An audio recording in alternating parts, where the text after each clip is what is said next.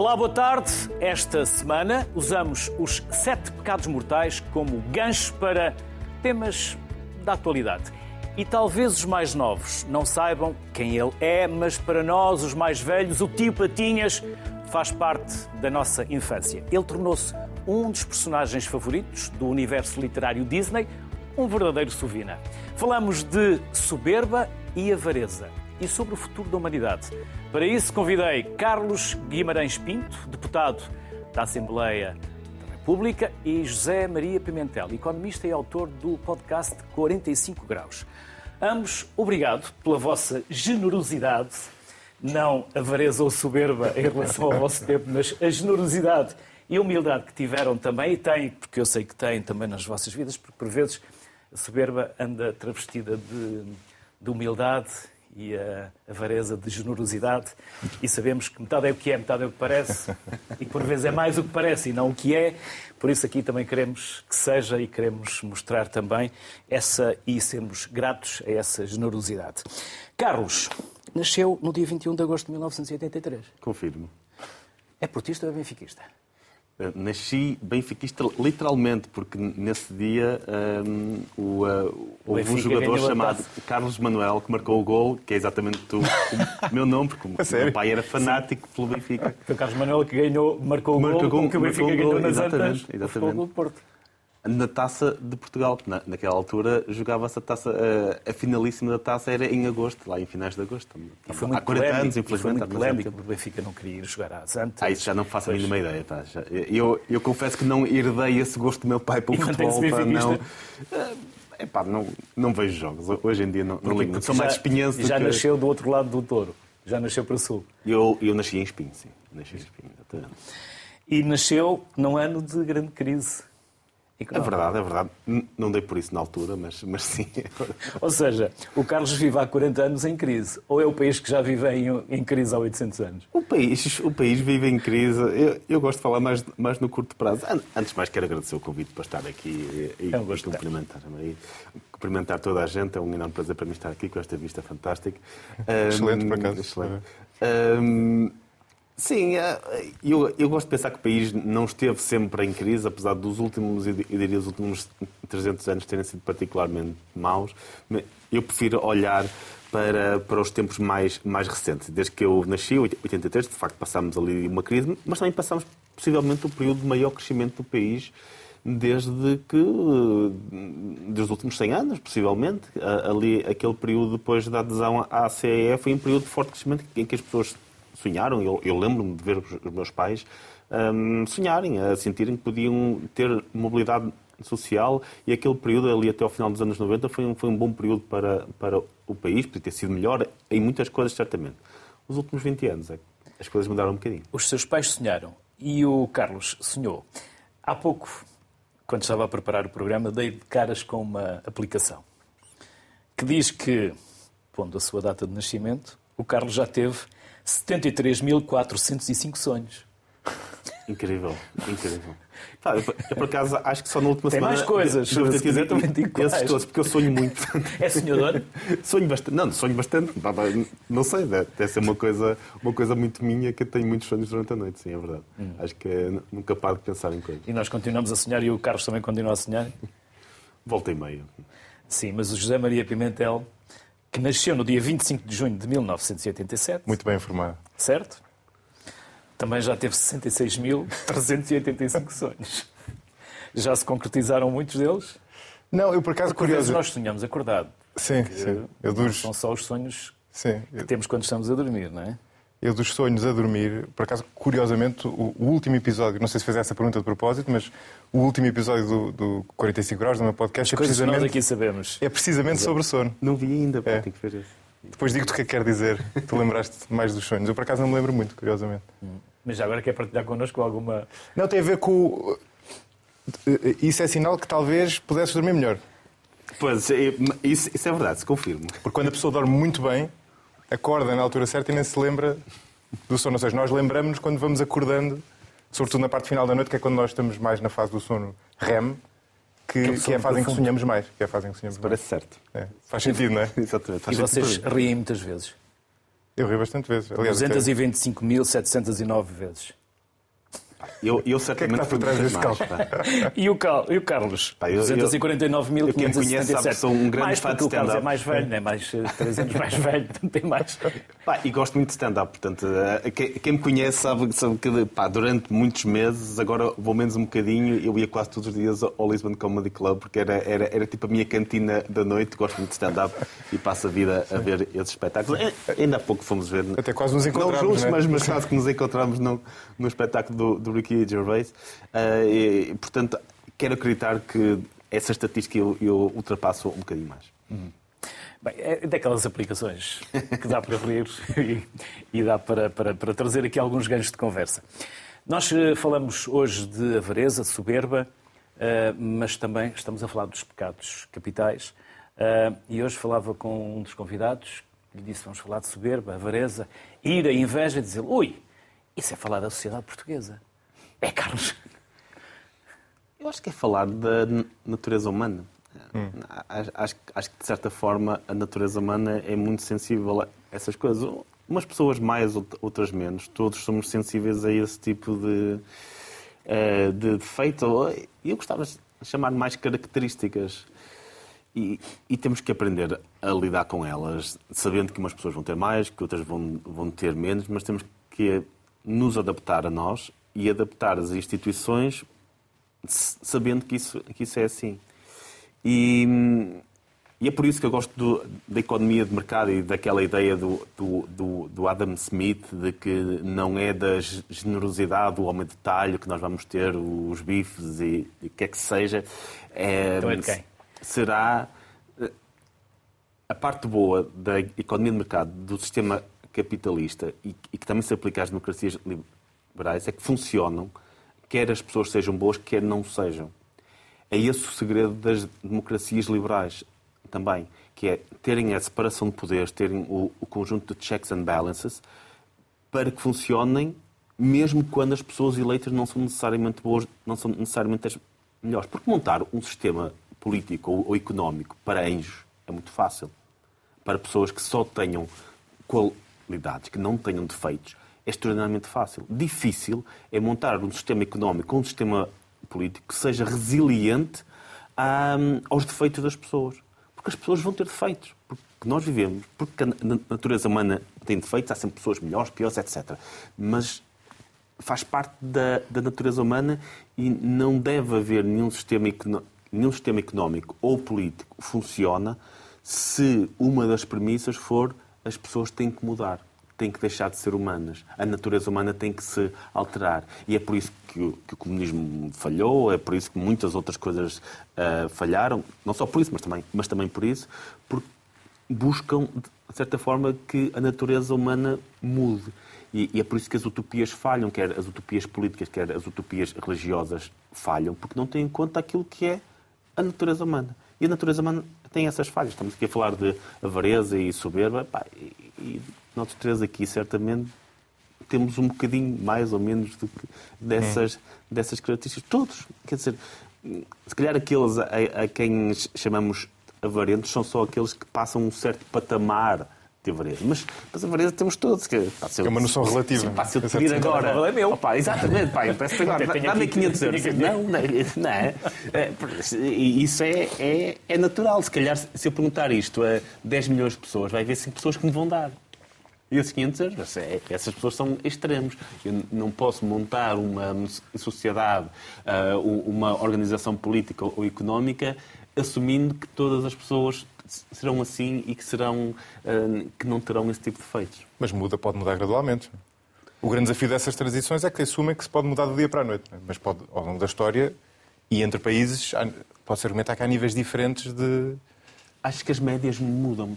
Por, acaso, é, acho, Não tenho a certeza disto, atenção. Estou, estou- Porque esta- este- estes conceitos, soberba, avareza, ira, quer dizer, são coisas tão intangíveis que é difícil sim. Primeiro são comparar. bíblicos, não é? Primeiro somos, eh, são bíblicos e se formos aos versículos eh, temos lá muitas, muitas eh, abordagens à soberba e à avareza. Mas por algum motivo são bíblicos, porque alguém reconheceu-os na, na natureza humana e, e colocou-os lá. Eu tenho outra, outra teoria, aquilo foi escrito por pessoas. Não? Foi, exatamente. exatamente. Alguém escreveu aquilo, por Exatamente. isso eh, alguém retratou a sociedade na Bíblia, não é? Claro. Isso, mas o José estava a falar. Sim, não, é isso, são as nossas propensões gerais, não é? Todos nós temos essas propensões. E é, é, é interessante porque, claramente,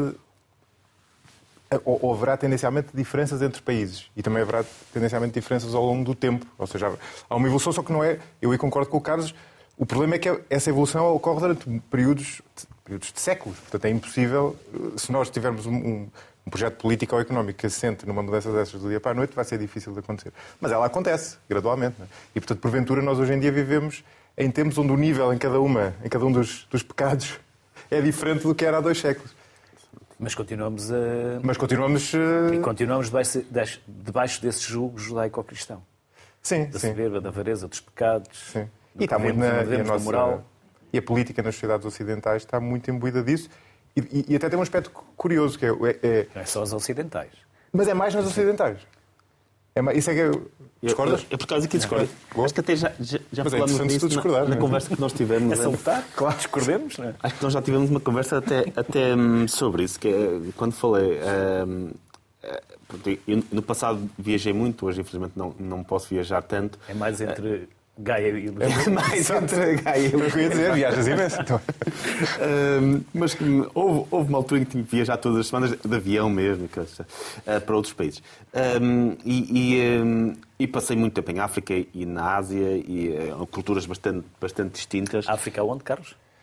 Vários Sim. sítios. Uh... Porque há, há várias. Uh... Sim, é o continente Há, há várias abordagens ao continente africano certo. e asiático. Eu estive nas, nas duas costas. Ou para, para... Tudo subsaariana. Para baixo de Sara. Nas duas costas, pronto. Tanto, tanto na Angola, zona Nigéria, Gabão, por aí fora, e depois na outra, Tanzânia, e um, estive no Quênia, na Tanzânia, na Zâmbia, à volta de oito países em África e para aí dez na Ásia. Um, culturalmente bastante distintos daquilo, daquilo que nós somos. E quando se viaja, quando se começa a viajar, a primeira coisa que se procura é identificar as diferenças. Não é? Vai-se um país, à Tailândia, ah, aquele monumento é diferente, eles fazem isto e comem aquilo. Depois de viajares para, para muitos sítios, aquilo que começas a identificar são as semelhanças. E as semelhanças entre as pessoas estão muito na natureza humana. E aquilo que eu concluí, mas isto pode ser uma conclusão muito minha, é que as pessoas de qualquer país, de qualquer cultura, são muito mais iguais do que, do que diferentes. Muito mais iguais. Hum. Naquilo que naquilo que são os seus instintos, naquilo que são os, os seus desejos. Todos nós, eu, tu, um, uma pessoa na, na, savana em África, alguém que esteja a plantar arroz na China, temos, desejamos coisas muito parecidas. Desejamos o reconhecimento dos outros, uhum. o amor de alguns, desejamos não ter preocupações se vamos viver ou não, ou, ou manter o nosso estilo de vida amanhã. Isso independentemente do nível a que estamos. Note a, a nossa preocupação pode ser ter a certeza que pagamos a prestação da casa todos os meses. A prestação de alguém que, a, a, a preocupação de alguém que vive numa é savana em África é saber que vai ter comida todos os dias, todas as semanas. Mas a preocupação de base é a mesma que é sobrevivência. A nossa, a tua preocupação pode ser ter mais audiência no programa, pode ser ser respeitado pelos colegas da RTP ou ele ser respeitado pelos colegas do Parlamento, ah, ah, mas não é intrinsecamente diferente da preocupação de alguém que está na savana em África e quer ser respeitado pela aldeia. Ou seja, nós acabamos por ser, a nossa natureza humana vem sempre ao de cima, depois as, as circunstâncias moldam a forma como isso se repercute no comportamento. Mas a nossa natureza humana é exatamente, é exatamente a mesma. Isto para não estar aqui a entrar em outro tipo de, de discursos sobre a natureza humana, que isto passa penso que à tarde, portanto... Pode Passa em todos os horários.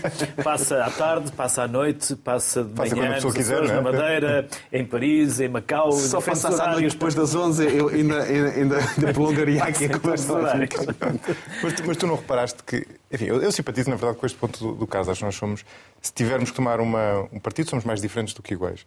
Um, mas há, há diferenças culturais interessantes, por exemplo, entre, entre a Europa ou entre o Ocidente e a Ásia, há uma, há uma diferença entre uma cultura de culpa, judaico-cristã, e uma cultura de, shame, né, de vergonha, né, que tem mais a ver. Certo. E há estudos muito interessantes sobre isso, que mostram uma diferença grande entre o. Agora, claro que isto é tudo na margem, não é? Quer dizer, é evidente que a propensão para a culpa e para a vergonha. No fundo, a vergonha tem mais a ver com, com o julgamento dos outros, independentemente de nós sentirmos culpa ou não, não é? E a culpa tem a ver com nós sentirmos culpa, independentemente dos outros estarem a ver, por exemplo. Não é?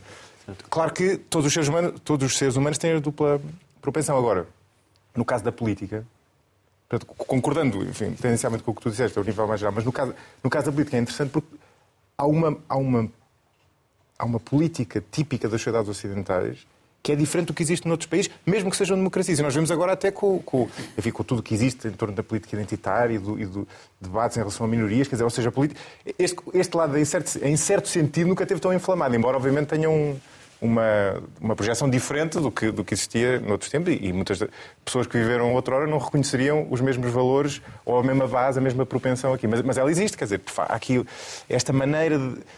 E este debate é, é diferente, se calhar tens uma experiência diferente, não é? Mas é mesmo sei lá, no Japão, que é uma democracia, o debate político é muito diferente do. José, eu fui, fui repórter de guerra há muitos anos. Fiz 25 guerras uh, ou situações de conflito desde 97 até 2012. Depois tive um problema de saúde, tive que parar, rebentou uma tiroide, provavelmente urânio empobrecido, mas isto são outras histórias. E uh, aprendi uh, muito daquilo que talvez nós nos esqueçamos e os políticos e os decisores se esquecem tantas vezes. É que não vale a pena chegarmos lá e impormos os nossos valores, os nossos conceitos e a nossa cultura. Porque no Iraque eles diziam tu não achas que eu quero ser livre? Claro que eu quero viver em liberdade e quero poder dizer o que penso, mas primeiro eu quero segurança. E sabes o que é que é segurança? É aquilo que tu tens e não dás valor. Uhum. Segurança é eu de manhã sair e saber que tenho um emprego, que estou no emprego e que não rebenta um carro-bomba à porta e quando chegar a casa a família está, está viva e eu tenho dinheiro para meter comida na mesa. Isso é segurança. Essa é a primeira capacidade que o homem tem de sobreviver. Sim. E depois é que se constrói tudo o resto. E nós, quando chegamos lá, tentamos impor aquilo que a cultura ocidental determina que devem ser os seus valores e os seus hábitos. Nós não estamos aqui nesta, nesta soberba de querermos que os outros sejam como nós ou façam tudo como nós achamos que eles devem fazer. Sim, muitas vezes estamos. E é uma. E é um, é um dilema complicado, não é? Porque é, é é, é, muito difícil depois na prática perceber se estamos perante um caso de, em que de facto não existem essas, essas características básicas, quer dizer, essas, em que essas necessidades básicas não estão cumpridas, ou se é de facto uma questão de valor. É? Porque há casos em que, é, em que é uma questão de valor. Quer dizer, nós, quando nós falamos de, de, de, quer dizer, de seitas ultra-ortodoxas que lá, tratam as mulheres de determinada forma ou, ou, ou, ou tratam minorias de determinada forma, aí esse, esse, raciocínio que eu partilho é difícil de aplicar. Não é? Portanto, é, na prática, nós estamos sempre nesta tensão entre o, relativismo e o absolutismo, se quiser. Que é, é, muito difícil de gerir, não é? Quer dizer, é muito difícil a pessoa conseguir eh, determinar eh, eh, e nós vezes temos... Mas eu concordo, eu concordo contigo que há uma arrogância, muitas vezes, essa arrogância é maior ainda quando nós estamos longe, porque aí então não temos contacto com a realidade, mas mesmo lá deve acontecer muitas vezes que a pessoa acha que o problema deles é... Não estão a ver o que... No fundo, nós queremos trazê-los para a luz, não é? Não estão a ver o que nós estamos a ver, nós mais mais iluminados, não é? E muitas vezes não é. Muitas vezes é, muitas vezes é mesmo isso, quer dizer, é, é o facto de haver determinadas necessidades básicas que não estão supridas e o resto só vem depois disso estar suprido. E no que toca à segurança, nós em Portugal temos. Enfim, felizmente ainda. Temos, felizmente ainda, mas temos, é uma, por exemplo, senão, vocês já devem ter tido esta experiência de falar com brasileiros. É, é, é, radicalmente diferente, quer dizer, eles lá andam na rua olhar para um lado e para o outro. E, nós... e a possibilidade de deixarem que os filhos levem o telemóvel para a escola na mão. Esse simples, é simples gesto que nós aqui temos que... O Carlos há pouco falava uh, de, de, destas necessidades básicas, José agora também. Nós, quando estamos lá, sim, a verdade é que quando estamos numa situação de conflito e tantos, tantos povos vivem esse dia a dia, querem é sobreviver. Querem é sobreviver hoje para amanhã. Querem lá saber se têm um telemóvel de última geração ou um carro do topo de gama. Nós é que temos. Por isso, nós temos a pirâmide invertida. Temos. E depois, quando somos confrontados com essas realidades, como o Carlos há pouco dizia, o José também, percebemos que, na verdade, primeiro é, há que sobreviver, depois sermos seres sociais e, com tudo isto, sermos felizes. Eu e cada um encontra a felicidade como quer, não é? Não, não diria que temos a pirâmide invertida, estamos um bocadinho mais acima da pirâmide, para chegarmos ao ponto em que a nossa grande preocupação é termos telemóveis ou então o, o controle da linguagem, ou o que quer que seja, é, é porque já temos um conjunto de necessidades que foram, que foram cumpridas e que, e que não temos que nos preocupar com ela. Eu tenho a, a certeza que se amanhã houvesse um desastre qualquer, por exemplo, é, estamos agora a falar há pouco a, propósito do Ricky Gervais, do Ricky Gervais da, da cultura woke e de cancelamento, não sei o quê. Ah, durante a pandemia não se falava em cultura woke ou o que quer que seja. Não, não, isso não era um assunto estávamos preocupados com outra coisa qualquer, precisamente no, no, princípio da, da pandemia estávamos preocupados com outra coisa qualquer. Se amanhã viesse uma guerra, a última coisa que nós iríamos pensar era em todos estes tópicos que hoje dominam muito as redes sociais. Porquê?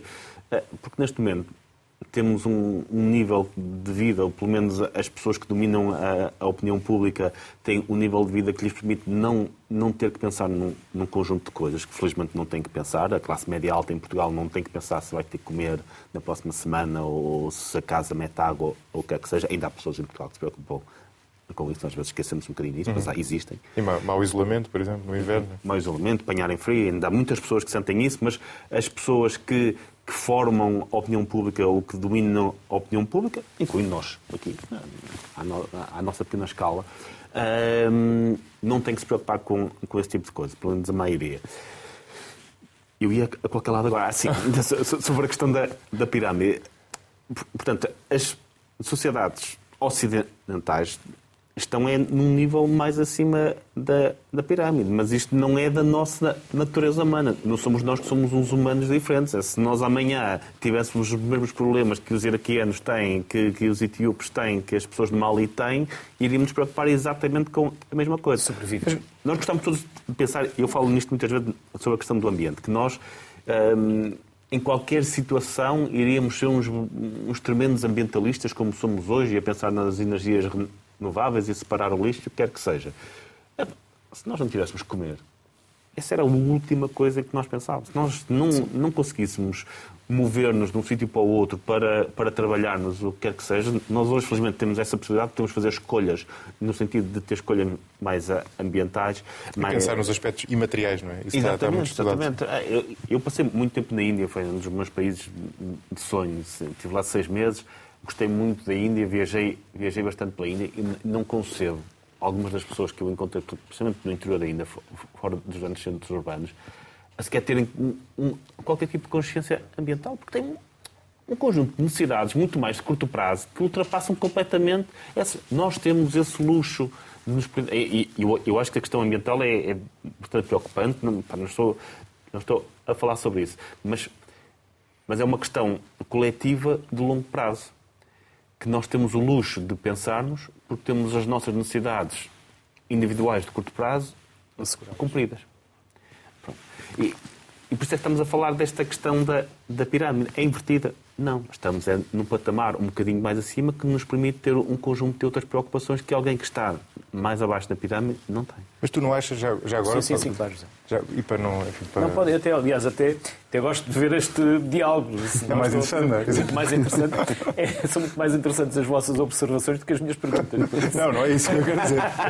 É interessante é gerar-se uma discussão, não é? Porque às vezes é só unidirecional, não é? Uh, mas tu não achas, enfim, para fazer também aqui a crítica do capitalismo, tu não achas que há uma certa propensão para, eu não digo inverter a pirâmide, mas torcer a pirâmide, ou seja, a certo ponto a pessoa, as sociedades começam a valorizar coisas que não estão necessariamente relacionadas com... Piquiti, ou seja, ter 1%, não é?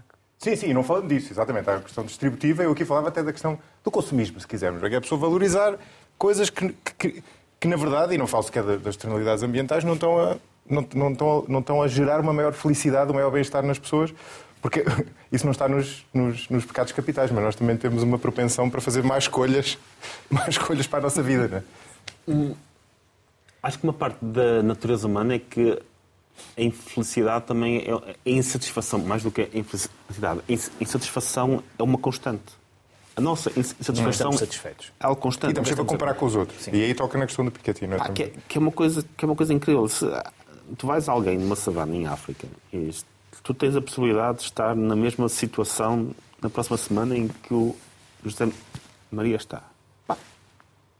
É o sonho. Uhum. Eu nunca mais vou ser infeliz em toda a minha vida. Uhum. Se eu tiver aquilo que nós os três temos assegurado todos os dias da minha vida, vou comer o resto da vida sem ter que me preocupar com isso, uh, vou, vou ter acesso a entretenimento basicamente infinito, é aquilo que nós Mas temos. Mas vamos querer mais. Netflix. Mas depois vamos querer mais. Mesmo que estejamos é na isso, savana. Isso, isso dura duas Já vamos querer ter mais duas semanas. Já vamos querer ter mais mulheres. É. Não é? Ah, isso dura. É, é, Nós queremos sempre mais. Eu não queria chegar aí por, causa da questão das 11 horas, mas. Uh, mas, uh, mas é, normal. É, é, é como aquelas pessoas que trabalham, se esforçam a vida toda para chegarem a um certo patamar, a um certo objetivo de carreira, um certo objetivo na política, e depois, achando que chegando lá são felizes. Mas não. Pá, tu chegas lá e aquilo passa a ser o teu novo patamar. E de repente, se tu não, não consegues sair dali, já te sentes infeliz outra vez porque estás estagnado. É por isso que eu gosto de progressões lentas. Acho que isso é muito mais importante. Acho que uma pessoa consegue ser muito mais, muito mais feliz desfrutando o momento, desfrutando o, o processo, mais do, que, mais do que estando sempre a sofrer para chegar a um determinado patamar. Porque chegas lá pá, e queres outro imediatamente um, seguir. Pá, eu vejo isto na, no Parlamento, acho que pode isto. Pá, pá, pessoas que se calhar lá dentro que sonharam a vida toda em serem deputados pá, e, a vida, e, e acharam que se fossem mas, mas depois, chegando lá, já não querem ser maus deputados, já querem ser bons deputados. Isso, isso custa. Claro. E, e, de, e, de, repente vêm os gajos que estão ao lado deles, nos partidos grandes, a chegarem a secretário de Estado ou a ministro. De repente, Também quero, para serem não? felizes, já, já não sei o quê. E depois, quando chegam ministros, pá, se calhar já olham para o lado e o Medina vê o Pedro Nuno Santos a chegar a primeiro-ministro, a líder não sei o quê, eh, e já quer.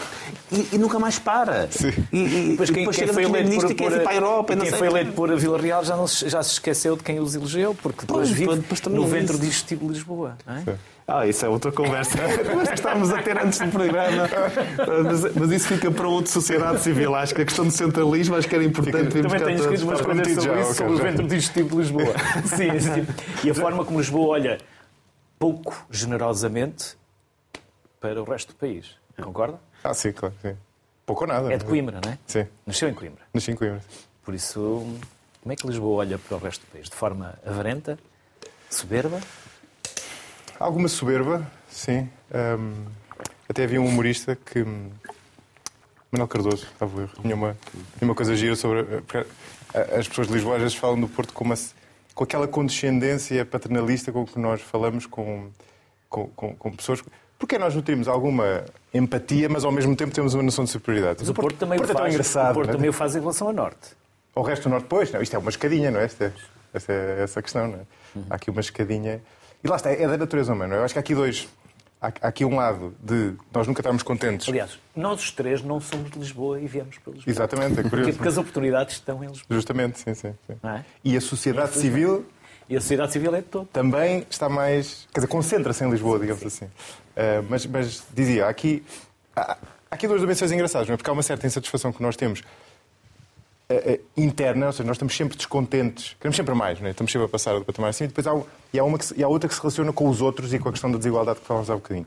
Ah, já agora, eh, eh, não, não resisto, já que estamos a falar de, de comédia, de, de humor, havia um outro, outro humorista, que é o Luís C.K., que tinha um, um beat com muita piada em relação a esta nossa insatisfação, parecido com o que o Carlos estava a contar, porque ele contava que estava no avião e de repente descobrem que há Wi-Fi no avião. Que é uma coisa que hoje em dia já, já mas antigamente a pessoa não tomava. Não havia, não havia internet, quer dizer, a pessoa chegava ao avião, o telemóvel a modo de voo acabou, não é? E ele descobria que havia Wi-Fi. E, o- e o tipo estava lá dele, começava a usar Wi-Fi, de repente- aquilo falhava. E ele entrava em ira, lá está, é outro programa, né? E ele ficava completamente tirado. Espera, não funcionava, como é que é possível? Não funciona. Então, Há um minuto não sabias que havia Wi-Fi e agora estás indignado que o Wi-Fi não funciona. Que é extraordinário, não é? Quer dizer, nós temos esta coisa. Já dizia o Torga, nós acordamos indignados, mourejamos indignados, comemos e divertimos indignados, somos uma comunidade de indignados. Completamente. Não são só os portugueses. somos- já Mas essa vontade de estar indignado também, Também faz, faz muito parte. parte. da natureza humana. E tu, e tu vais às redes sociais e muitas vezes vezes Todos os dias há uma indignação, A indignação pelo menos. do dia é. Pelo menos. é- muitas vezes coisas menores que daqui a uma semana já ninguém quer Hum. saber. É pessoas iradas por essa coisa, mas que buscam. Acho que há uma busca por essa indignação. As pessoas têm vontade de se sentirem zangadas Antigamente indignávamos coisa. à mesa de café com dois ou três amigos. Agora indignamos nas redes sociais com 5 ou 10 mil, não é? Sim. Aliás, nós próprios estamos aqui Indignar, com essas sim. indignações. De uma maneira estamos a procurar esta disfarçada, não é? Mas- Exatamente. Mas somos generosos. Os portugueses são generosos. São generosos com o seu círculo próximo, pouco generosos com o círculo mais alargado. Não é? Nós temos um. Enfim, desta... Também não é cultural.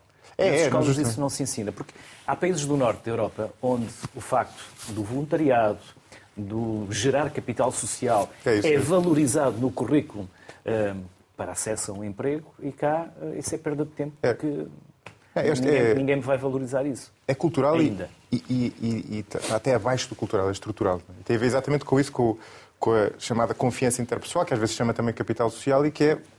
O capital de coesão. É, especialmente, exatamente. Quer dizer, no fundo tem a ver com quanto é que nós confiamos em alguém que não conhecemos na rua. E isso é, é muito baixo em Portugal, eh, comparativamente com outros países da Europa, sobretudo com os países nórdicos. Nós temos uma desconfiança em relação a quem não conhecemos. E nós vemos isso no trânsito. Dizer, basta ver como as pessoas se comportam no trânsito. Parar em segunda fila, parar no meio daquelas grelhas que há no meio dos cruzamentos, parar no meio...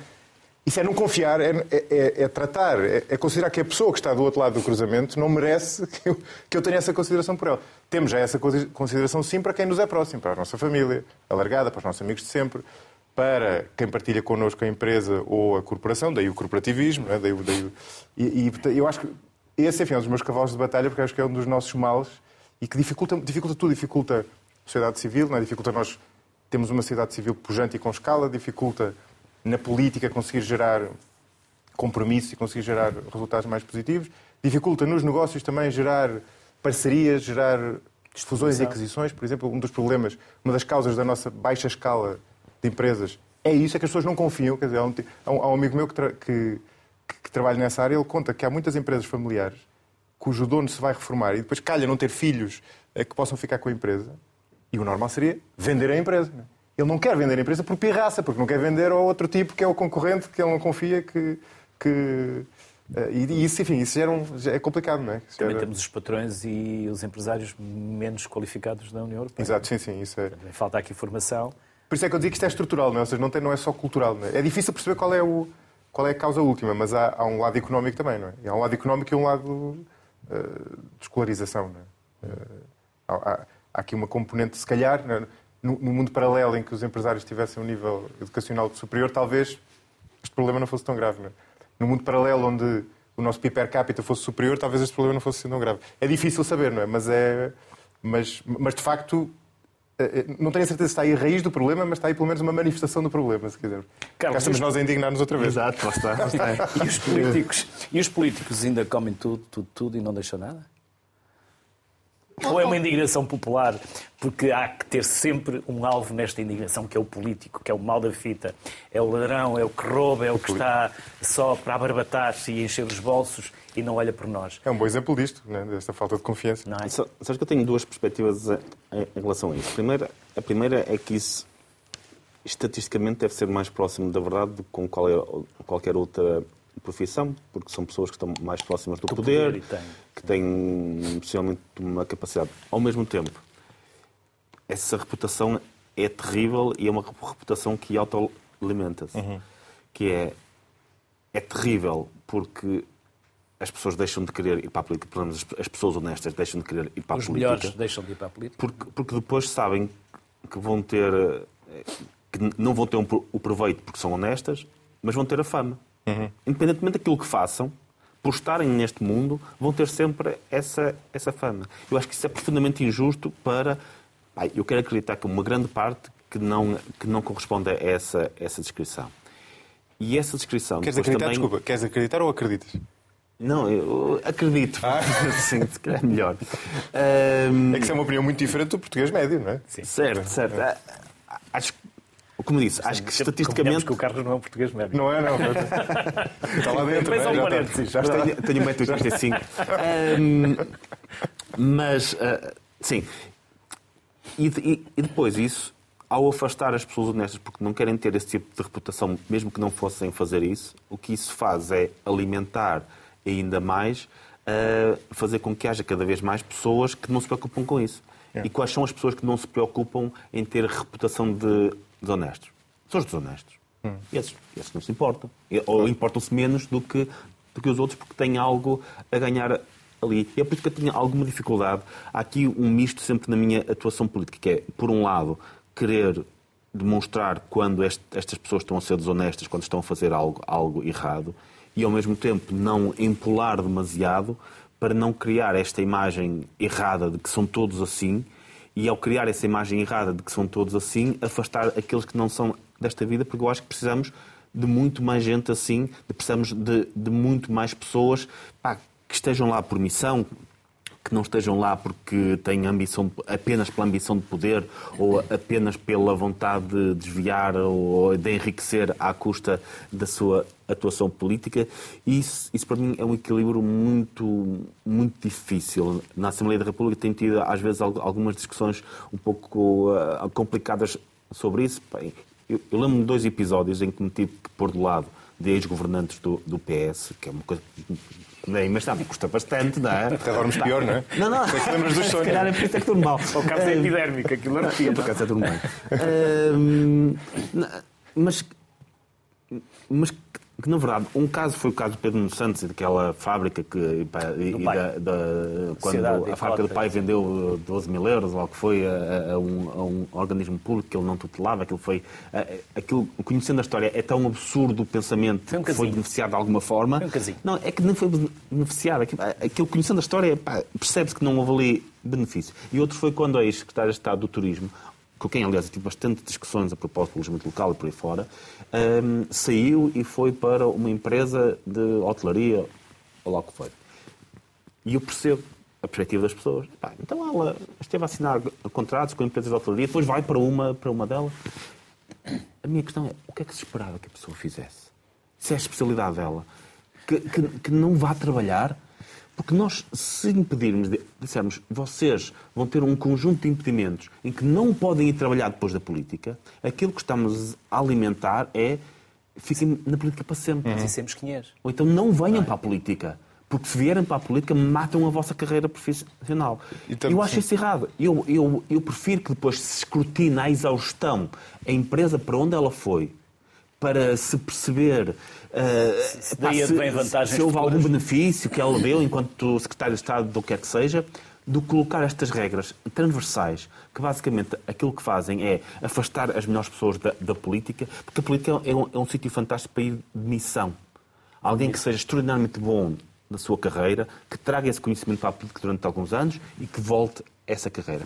Se nós tiramos esta porta de saída, muitas pessoas nem sequer vão entrar porque já sabem que não conseguem sair, que não conseguem regressar àquela que é a sua vida. Isto obrigam depois a colocar no lado de pessoas, porque quem governa são os gajos, mas são é, as pessoas é uma PS, que têm... É uma questão de ética e de coerência, não é, cara? É, mas, Independentemente sim. seja do PS, PSD, comunista ou... Sim, claro, ou, claro, claro. Ou até mesmo extremista. Mas, mas, é um mas no ambiente em que nós estamos, num ambiente muito bipolarizado, em que se tem que estar sempre a, a falar a favor mal... ou contra. Pá, eu tive imensas pessoas das minhas redes sociais na altura da, da questão de Pedro Santos chatear.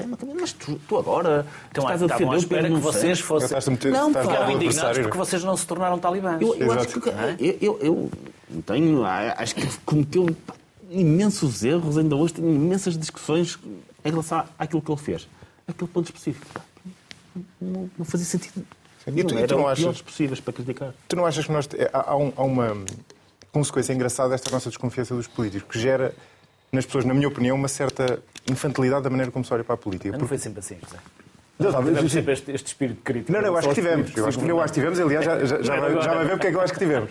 Eh, porque, não, como nós não confiamos nos políticos, nós depois desejamos políticos quase por, por, por antítese, quase por paradoxo, nós desejamos que os políticos sejam uma espécie de santos. Ah, pronto. Nós queremos que eles sejam santos. Seja, o que é um absurdo, porque quem vai para a política, claro, vai com o espírito de missão. Todos nós temos um histórico. E tem, e não, Todos nós, nós temos... fizemos coisas boas e coisas más. Não, não mas, mas o ponto não é esse. É nós temos, nós, lá está, a natureza humana, não é? Nós, ser boas pessoas não implica que nós não tenhamos ambições pessoais.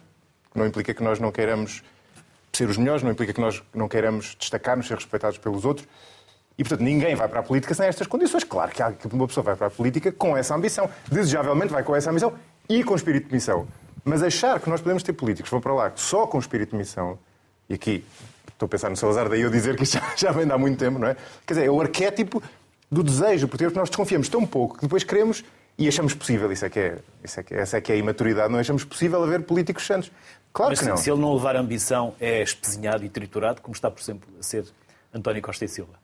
É, mas não foi devia ser. por missão. Sim, não, não falo do caso dele, sim. Se o político não tiver ambição, não vai ser triturado pela máquina, Carlos.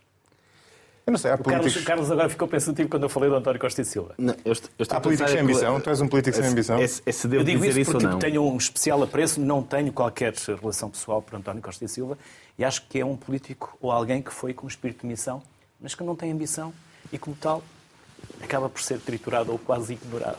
Sabe, sabes que um, um dos livros que mudou a minha forma de ver, eh, de, de ver a vida e, e, os sistemas económicos e o próprio sistema político foi o, o The Selfish Gene. Acho, que é... O gene egoísta. O gene egoísta, sim. Estou a traduzir só porque... Exatamente, o gene egoísta, do Dawkins.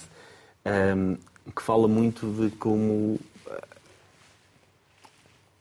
as espécies se vão adaptando às suas. E, e, e, não tem que ser necessariamente aquela espécie ou aquele gene mais bonito, ou o que é que seja, que chega ao topo, tem que ter as características para, para chegar ao topo.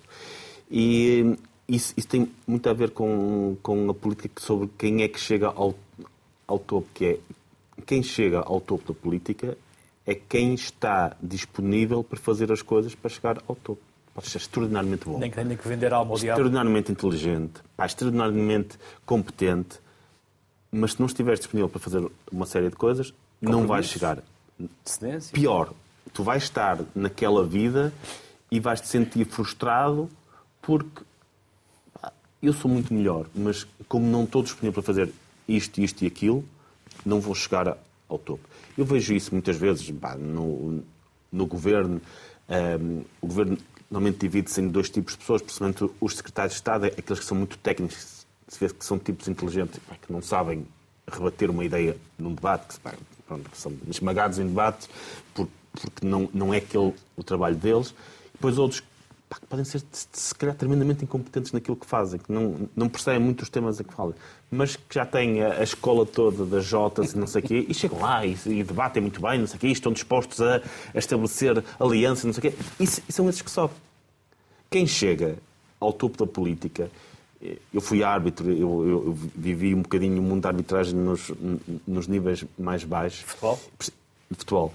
E, e percebi, pá, quem chega lá ao topo, epá, não posso dizer isto para a televisão, já, já, já, fez um conjunto de coisas cá para baixo. Mas também deixa muitas pontas soltas para depois os jornalistas e os média pegarem. Exato. Não, não quero ir aos média, porque quero desafiar aqui o. Já falei demais. Não, não. depois corta, depois corta, depois corta esta parte. Também a propósito do podcast, uh, estava aqui a lembrar-me, há uns anos eu conheci uma mesquita em, no, uh, em Bagdá, que é a mesquita de Brafá onde, uma mesquita xiita, onde tem lá uma pedra onde eles dizem que Maria deu à luz Jesus Cristo. Não foi nada lá em Belém, foi ali em Bagdá. E o líder dessa mesquita disse-me, olha, eu conheço o teu primeiro-ministro.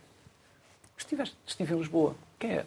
Estive com Durão Barroso e disse-lhe, não mandes para lá para o Iraque soldados, manda quem nos possa reconstruir hospitais e escolas, porque depois vai ficar lá na parede construído por Portugal. E vais ajudar-nos a empoderar, a criar condições para que as pessoas tenham conhecimento, saber, para que depois possa haver mulheres médicas, possa a, a comunidade gerar também os benefícios desse investimento. Não é preciso investir mais na ciência, na divulgação, no conhecimento, como vocês fazem no podcast. Sim, bem, obrigado pelo, pelo elogio que está implícito. Eu dei que esta volta para introduzir o podcast. Não foi para falar de mim, foi para falar do podcast. Não, é preciso enfim, é preciso, é preciso investir, não é? É preciso pensar no, no longo prazo. Um, e, e, aí é preciso duas coisas. É preciso Estado e é preciso privados. Ou seja, é preciso que o Estado tenha, tenha essa capacidade uh, e é bom também haver sociedade civil e haver mecenas, haver pessoas que, quer dizer, que fazem coisas, não é? Que, que, que investem em fundações e em, em gerar esse tipo de, de efeitos. No segundo caso, eu até diria que vivemos numa altura muito interessante, que começa a surgir numa onda influenciada mais por aquela mentalidade anglo-saxónica de fazer e dar nas vistas. Lá está a ambição, que é bastante diferente da nossa portuguesa, que é fazer ou não fazer ou fazendo, não, não dizer nada, por uma mentalidade mais, enfim, católica de, de, de, de modéstia. Portanto, aí até tem havido coisas muito interessantes. No caso do Estado, hum, falta-nos claramente essa, essa visão, esse planeamento, essa visão de longo prazo, esse investimento. E aí eu acho que também foram cometidos alguns erros durante a Troika. Houve, houve, houve enfim, eu chatei, gosto muito de chatear os meus, os meus amigos liberais com, com isto, que acho que hum, eh, se desvaloriza o, o, sim, o lado... Esse PSD era liberal. Como, como? Esse PSD era liberal. Uh, e é, pouco social. Não apanharam esta parte. Eu estava ali a ver para a parte da câmara que estava a filmar, felizmente não apanharam aqui os dois. Percebes disto? É, é, nós precisamos de um Estado que seja. Isto, eu, disse, eu falei para si, Mas a provocação era para o Carlos. Sim, sim. Deve ter percebido. Eu percebi, eu percebi.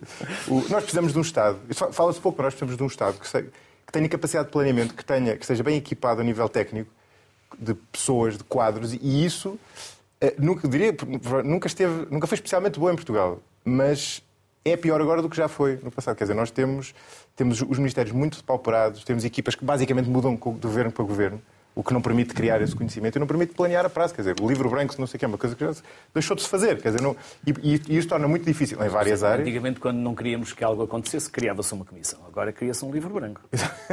Depois o livro branco está feito, mas ninguém olha para ele, Claro. não é? Porque é preciso, enfim, dá trabalho, é? planear as coisas. E, e requer dinheiro, não é? E agora também falta dinheiro. E no caso da ciência é gritante. Quer dizer, o, o- o- falta dinheiro e falta também outra componente importante que é a previsibilidade. Que é outra componente altamente importante nestas coisas, que é as pessoas saberem com o que podem contar. é? Porque até pode ser pouco, mas se eu souber que, que- que daqui a três anos, ou, que anualmente existe aquele processo ele é previsível, é escrutinável, é transparente, eu consigo planear as coisas para, no caso da ciência, por exemplo, buscar esse financiamento. Se esse processo for opaco, for irregular, mudar de governo para governo, isto é tudo muito mais difícil com o mesmo dinheiro. Portanto, estamos a falar até de uma, de uma situação em que não se. eh, Não, não- não requer mais dinheiro, quer dizer, não requer utilizar mais, mais dinheiro. Hum, enfim, este é um. Enfim, não, não, não tenho certeza que envolva soberba ou avareza, mas é uma coisa que se fala pouco. Mas é preciso generosidade Sim. investimento e partilha. Sim. E é preciso visão. Visão. E organização. Já não sei quem é que dizia que o, o- nós olhamos para, muitas vezes para os outros países comparativamente, sobretudo países europeus ou Estados Unidos, e pensamos que eles são, são melhores do que nós nisto ou naquilo, e há quem dizer, "Não, eles, são melhores." eles até são piores, não é mais organizados. Já não sei quem é que dizia isto, e, é- e da minha experiência muitas vezes é o que acontece. não é? Carlos, estão a ressurgir populismos, extremismos, nacionalismos e os médias estão a ajudar a isto. Porque estão a dar cabo dos moderados. E os moderados estão a falhar. Isso estava- Isto também é uma- uma autocrítica. para Também é uma a falar autocrítica. Uma hora, mas eu, eu, eu podia dizer que sim. Acho que em certa altura dá-se excessiva atenção aos movimentos populistas, porque eles são populistas por- algum motivo, que se, calhar também alimenta audiências. Acho que há ali uma pescadinha de rabo da boca em, em que os populistas alimentam audiências e depois as audiências alimentam os populistas e a atenção que, que, elas, que elas dão.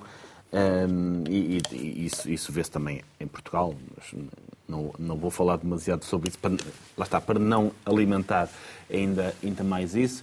Se, os- se os, os moderados, os moderados falharam, Ou estão a falhar. Porque Haverá não resolvem os problemas, subsidiam-nos. haverá sempre uma culpa de- do- dos moderados nesta, neste tipo de coisas, não, não olharem para de- determinados assuntos ou fingirem que eles, que eles não existem. Mas estas coisas ta- também são cíclicas. Eu tendo a pensar que tendem a ser, hum, a ser cíclicas, que de vez em quando há movimentos radicais que, que surgem, depois há uma resposta, muitas vezes, de um movimento radical oposto que, que aparece quase, quase para, para equilibrar a coisa, depois extinguem-se um ao outro e, e encontra-se um consenso outra vez. Desde que as coisas não cheguem àquele ponto de ebu- ebulição em que rebentem mesmo, e já, já aconteceu, infelizmente, na nossa história isso, ah, isso passar-se, acho que é, muitas vezes, é, é- acho que o nosso objetivo é ser continuar a insistir nas mensagens certas, na, na nossa... E não ter medo de decidir, Carlos. Porque os moderados. E neste momento, eu não falo só por Portugal, parece que toda a gente tem medo de decidir. Os poderes, os políticos, os governantes parece que têm medo de decidir. Tem medo de quê? Da opinião pública, dos média, do seu passado, Que o medo, que o medo redes existe, sociais, não é? existe, não é? das redes sociais. De... Mas há um país para lá dos 200 mil das redes sociais. Sim, claro, Nós claro. vamos pelo, pelo interior do país, ninguém quer saber destas polémicas que, que se discute aqui em Lisboa e um bocadinho no Porto. As pessoas estão nas suas vidas eh, a, gerar economia e a gerar eh, capital social. Mas são mais inundadas, desculpa, sim, mas sim. são mais inundadas com, com, com notícias do que acontecia no passado. não é? Hoje em dia. E será que o mundo está mais perigoso ou são os média que estão mais eh, conseguem impactar mais pela sua rapidez de nos trazer o que se passa na faixa de Gaza eh, em direto? Antigamente iria- havia um telejornal Sim. à noite e víamos a realidade do país e do mundo por aquele telejornal. Agora temos 24 horas de notícias em constante. Há que alimentar e gerar medo, porque as audiências também se captam e capitalizam pelo medo. Sim, sim, sim. Eu acho que, é, acho que esse, esse é um assunto interessante. A forma como se moldam as percepções. Nós não temos essa noção, mas nós estamos no período da história em que menos pessoas morrem em, em- em conflitos ou guerras. Pode não parecer. Mas estamos Não num parece. período da nossa história Sim, sim, é em que extraordinário. pessoas morrem de conflitos e, e guerras. Só que Nos dois primeiros muda. meses da guerra no Iraque morreram 8 mil pessoas. Os americanos mataram 8 mil pessoas. Só que não havia televisões em direto, só havia a CNN internacional. E, E se, antes se houvesse agora, se houvesse em direto, mas morreram 8 mil pessoas nos dois primeiros meses de guerra do Iraque. Não, e, e- e a, e a percepção também muda. Nós temos uma guerra, neste momento, brutal, num país chamado Sudão. Eu, eu, Que ninguém eu vivi saber. muito tempo em Khartoum, pá, adorei a cidade. Adorei a cidade. E no outro dia tive amigos que ainda mantenho lá, que me enviaram, que ainda vivem lá, infelizmente para eles, e que, e que enviaram fotografias de Khartoum. A cidade completamente destruída. Esqueçam Mariupol, esqueçam, não, não, é importante lembrarmos, mas é- é uma capital de um dos maiores países da África que está completamente destruído. E, e não há vigílias sobre o Sudão, sobre Khartoum, até porque o assunto é muito mais Porque não há complexo jornalistas lá, não há interesses lá, não há brancos lá, ou há poucos. Por isso, o critério valor notícia, proximidade, Está longe. Está longe, geográfica e culturalmente. Não é? Está- Ma- Mas há, mas há outro ponto que até tem a ver com a questão do- dos populismos, que é, que é a forma como se moldam as percepções através das, das notícias. Nós podemos viver na cidade mais segura do mundo. E a, e a cidade, se Nova Iorque fosse uma cidade se- seguríssima, tinha 10 assaltos por dia. Se- Se Nova Iorque tivesse 10 assaltos por dia, era uma cidade seguríssima. Era das cidades mais seguras do mundo. Mas se cada um desses 10 assaltos fosse notícia, E seriam? a cada hora poucos. houvesse notícia sobre o primeiro assalto, o segundo assalto, o terceiro assalto, a percepção das pessoas seria que a cidade era extremamente perigosa. Nós tínhamos dificuldades em sair à rua. Hum. Eu, eu passo os dias a ouvir notícias de assaltos. Mas foram só 10 por dia. Ah, tem um paradoxo, é quanto menos forem, mais provável é que eles vão parar os dias precisamente porque são raros. E mais aumenta a, a percepção. Medo, é como. É, é- como, é como alguém que vai andar de avião. E o avião é, um- é, é um, um É um meio mais seguríssimo. Eu Seguir aos elevadores, não é? a seguir aos elevadores. Mas, Ah, mas se tu passares, consideramos o elevador um transporte. se tu, antes de, se tu antes de apanhares um voo, passares a tarde toda a ver documentários sobre acidentes de aviões, tu entras para lá cheio de medo. Claro, claro. Se calhar, Nem é preciso, ao caso, nem é Se preciso. calhar vou de carro, é melhor ir de carro e tal. Por- Porquê? Porque a tua percepção, pela informação que entrou na tua cabeça, mudou sobre o perigo que é andar de, de avião. Isso, mais uma vez, alimenta o populismo. E termos, pá, muitas vezes, eu não sou contra isso, mas, mas termos eh, aquelas notícias constantes, última hora, não sei Breaking quem, news, eh, alerta, bateu com a enxada, não sei quem. Eh, pá, alimenta um, um terror, uma ansiedade permanente em relação ao crime que muitas vezes não vai ao encontro daquilo que são as estatísticas, daquilo que é a realidade estatística sobre o crime. Sim. É, Enfim, os média têm um, têm um viés negativo. Negativo no sentido, seja, tem uma tendência para dar muito mais notícias negativas, desde sempre, e que se compreende, porque as notícias negativas são, são isoladas, são histórias. Lá está, foi a pessoa que morreu ali. O- a- a tendência à diminuição das mortes ao longo das últimas décadas implicaria dar notícias do género. Olha, Não havia uma pessoa que podia ter morrido e não morreu hoje. exato. Bem-vindos ao telejornal. não é? Que a notícia, a notícia é o cão Era- que morde o homem, não o homem que morde o cão. Exatamente, é isso E entre o trigo e o joio, o jornalista deita fora o trigo e escolhe o joio. Sim. Porque aquilo que não é normal é que é noticiado, Claro, não é? claro, claro. Por isso há que eh, captar audiências. O marketing tenta captar a nossa atenção.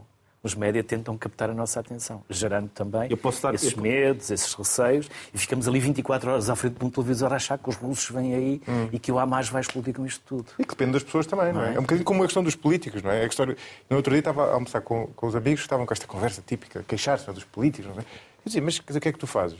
Na melhor das hipóteses, votam, mas não, não andam a fazer mais do que isso. Quer dizer, era como tu, era como tu seres, a- seres acionista de uma empresa, as queixaste que ela era mal gerida, mas não ires às assembleias. Quer dizer, Eu estou a dizer, também não faço isso. O Carlos faz, mas eu também estou. também estou. Carlos estou ia dizer qualquer coisa e nós interrompemos. Desculpa. Uh, Esqueci-me. Desculpa. Estávamos aqui a falar dos média, a forma como nós eh, impactamos. Nós, e não faltam vozes que fora da política também possam trazer conhecimento. Onde é que anda a cultura? Onde é que anda a ciência? Onde é que anda o mundo empresarial? Porquê é que a agenda mediática está nas mãos da soberba dos políticos? Há aqui uma avareza. Ia, ia dizer há pouco, ia dizer há pouco aquela, aquela questão, lembro-me agora, hum, sobre ser positivo e, e o facto de não aparecerem notícias positivas, mas tem muito a ver com a audiência. E eu ia dar aqui um exemplo muito interessante. Quando o Instituto Mais, mais Liberado foi lançado, com um projeto Mais Factos, uh, que apresenta pá, quase diariamente gráficos sobre a situação do país, e grande parte deles são a apontar problemas do país. E nós decidimos, pá, isto não pode ser tudo negativo. Portanto, à sexta-feira, hum. antes do fim de semana, o gráfico da sexta-feira tem que ser algo positivo. Só um, isto. um em cinco. Pá, pelo menos, pá, todas as semanas temos que dizer uma coisa que Portugal está a fazer bem. Acho que isto é, isto Mas é, é uma boa ideia, uh, mas, mas é, é sintomático vezes à sexta-feira é o jornal mais intenso e mais parece, dramático. Note, isto parece uma extraordinária ideia. Mas? Mas era de longe, todas as semanas, o menos partilhado, aquele que as pessoas gostavam menos, que, que comentavam menos. Qual é a notícia que ficamos a falar depois de ler um jornal ou ver um noticiário? É negativa. É negativa. Não é positiva. É e porquê? Se calhar, há aqui um desafio, há um desafio não para o nosso cérebro. as boas notícias. É que a notícia também. boa está resolvida. Exato. E a má é precisa é de uma solução. E é obriga-nos a pensar. É isso. E leva-nos, por isso é que nós ficamos na má, na negativa, porque a outra está resolvida sim, sim. e não nos coloca um desafio. Sim. É a história do tipo do avião com, com, com o Wi-Fi, não é? Quer dizer, pois. a pessoa nem fica. Já está, não é? Que bom, desfrutar, ou, ou, ou, o tipo vinha da savana para. Isso já é dado como. Para nossa, quer dizer, primeira, é? primeira semana ou duas ficava a desfrutar a partir daí. Está resolvido. E nós estamos a impactar tudo isto nos mais novos. Estamos. E nos mais velhos, curiosamente. Eu não sei se não é mais nos mais velhos do que nos mais novos, curiosamente. Mas os mais velhos não os estamos a abandonar. Não estamos a ser soberbos porque temos uma enorme dificuldade ao longo do dia para sobreviver e, para, e nós temos sempre tendência de olhar mais para os nossos filhos do que para os nossos pais. Sim. Porque eles é que vão perpetuar a nossa geração. Sim, é verdade, mas como, mas como, eu quis dizer, como, como, enfim, como sociedade, os média e o, e o espaço público, nós tivemos aqui uma alteração é, dizer, este viés negativo das notícias, na verdade, é uma coisa que sempre existiu. E o teu ponto faz sentido. Quer dizer, é o que é, não é? Da natureza humana e nós conseguimos gerir, conseguimos, enfim, governar-nos Uh, com... só, só, que hoje temos mais. Só, só que hoje temos mais e é muito mais frequente. horas por dia, vezes 4. E as pessoas mais velhas estão muito pouco preparadas para isso. Eu lembro da minha avó queixava-se imenso, coitada, quer dizer, ela, não... ela queixava-se, porque do ponto de vista dela, e não era uma pessoa, enfim, pouco culta, mas do ponto de vista dela, o mundo era terrível, porque ela ligava à televisão e desastre atrás de desastre. E é curioso, estou agora a ler já agora faço um, um, um, product placement de um livro que não é meu. Da... Ah, eu vou, vou mostrar os já estamos. Não, agora vou mostrar isso. Vou já mostrar este. E depois uh, temos ali o do Carlos. O Carlos não trouxe. Uh, mas, mas, mas deixa-me só dizer, isto esse não é do meu. Ainda não é este? Ah, não? Não, eu ia falar de outro livro ah, que não era esse. Este não é meu, que é da Lídia Jorge, o último romance dela, que é o Misericórdia, e que é sobre uma senhora que está de um, no lar de seriedade, e aquilo é um relato vindo na terceira pessoa, mas eh, no fundo, fluxo de consciência, como se fosse um diário, e ela vive, ela escolhe desligar a televisão, porque do ponto de vista dela, dali só saem notícias negativas. Não é? Ela já não está num ambiente especialmente convidativo, não é? Portanto, até neste, digamos que aquilo com que ela está a comparar não é especialmente bom, mas o que ela vê lá fora quando liga a televisão é terrível. Quer dizer, isto de facto as pessoas não estão habituadas. Coisa, é? Isto no meu tempo não era assim. Era. Só que não sabia. Só que não sabia, claro. Sim, não era divulgado. Claro. Pois é isso. Há diferença entre a esquerda e a direita? Há diferença entre a esquerda e a direita, sim. Uh... E os liberais? E os liberais, sim. Também, também estão lá. Também... Mas agora onde é que ficam os liberais? Não, eu, na verdade. Eles, eles, não queriam estar sentados no Parlamento onde estão. Sim, sim. Queriam sim. estar noutro local, não era? Eu Carlos? acho que em Portugal. Isso era outro programa também. Um local para liberais. Não, genericamente, uh, uh, pode em vários países os liberais estão até mais para o centro-esquerda. Em Portugal acho que faz mais sentido considerá-los no, no centro-direita. Uh, mas, mas, de facto, no livro divido os três, esquerda, direita e liberais. Mas podemos dizer que, que há uma esquerda e uma direita, e no fundo, para simplificar a resposta, se nós, quer dizer, perguntássemos a, a, a, mil pessoas na rua se são de esquerda ou de direita e as dividíssemos nos dois grupos e depois lhes fôssemos perguntar opiniões sobre temas, aquilo explicava alguma coisa. Mas não explica tudo, não, como é não, é óbvio. As pessoas são muito mais do que ser de esquerda ou de direita e também é, também é importante ter essa noção, não é? é portanto, neste debate, às vezes há quem diga que, isso, que esta distinção já não serve para nada. Serve, mas não serve para tudo. Quer dizer, nós somos muito mais do que sermos de esquerda ou de direita, ou liberais. E é preciso pôr trancas à porta, Carlos? É, é o modo para mostrarmos a capa do livro. É preciso. É, este é o último? É tirar as trancas da porta. Isso é, que é, isso é que é a parte mais importante. É que neste momento existem muitas trancas à porta, muitas, muitos impedimentos a que seja criada mais habitação para que as pessoas possam viver, possam arrendar. E é esse basicamente o, o lema o lema deste livro é, é, mostrar exatamente porque é que nós estamos a ter um problema de acesso à habitação. Isto, isto é importante. Não temos um problema de, de habitação, esmagadora maioria dos portugueses tem habitação, tem habitação própria e por aí fora. O grande problema da habitação não é da habitação, é de acesso à habitação. Ou seja, quem hoje precisa de habitação, quem hoje não tem, tem muita dificuldade em aceder à habitação. Quem já tem, isto não é um problema, isto é um problema para, para eles. Aliás, para quem já tem, que é a maioria da população, o aumento dos preços da habitação é até bom, bom porque, é, porque é a sua riqueza que, que aumenta. Mas temos um problema grave de acesso à habitação uh, e, e, temos demasiadas trancas à porta para quem quer aceder e, e tento explicar isso no livro. Agradeço uh, uh, que, que tenham essa essa imagem, mas é, é, é, algo que vale a pena porque é destas coisas que é estimulante na política. Que é, eu, nos últimos seis meses, no meio do trabalho todo na Assembleia da República, aprendi imenso sobre habitação. E cheguei a um ponto porque estive completamente mergulhado naquele tema e acho intelectualmente muito estimulante o tema. Depois, depois que a certa altura, pá, temos que escrever algo sobre isto. Nós temos que, já que houve esta recolha de informação tão grande, eh, lemos tantas coisas, vamos, vamos escrever algo, algo sobre isto e é a parte da política que eu gosto, é a parte intelectualmente estimulante. Aquela parte do pequeno debate, não sei hum. pode ser giro e tal no, no é ruim, momento, mas aprender sobre um tema e, e dominar esse tema e, pá, é, é, algo. Dominar, da minha perspectiva, há, haverá quem diga que eu não domino, mas, eh, mas, mas, pelo menos ter aprendido ao ponto de ter posições sustentadas é, é das coisas mais interessantes que a política tem para mim. Para mim. Carlos Guimarães Pinto, José Maria Pimentel, foi um gosto enorme poder conversar convosco, ouvir-vos. A excelência da sociedade civil faz-se com convidados como hoje, mais uma vez aqui eh, ficou demonstrado. Bem-ajam pela vossa generosidade e não soberba e avareza em guardarem os vossos conhecimentos Também temos alguma. Eu tenho. temos, todos, temos todos um bocadinho, faz parte. Mas obrigado por terem partilhado connosco, obrigado pela vossa generosidade e simpatia. E quem sabe são destes dias voltamos, porque o programa foi isto: roda aberta. Sobre roda livre e tem conversa que ser. aberta. É isso mesmo. Muito obrigado. Obrigado. Bem-ajam. No futuro, que teremos. Não perca os próximos episódios, porque amanhã vamos falar de gula. Boa tarde. Até amanhã.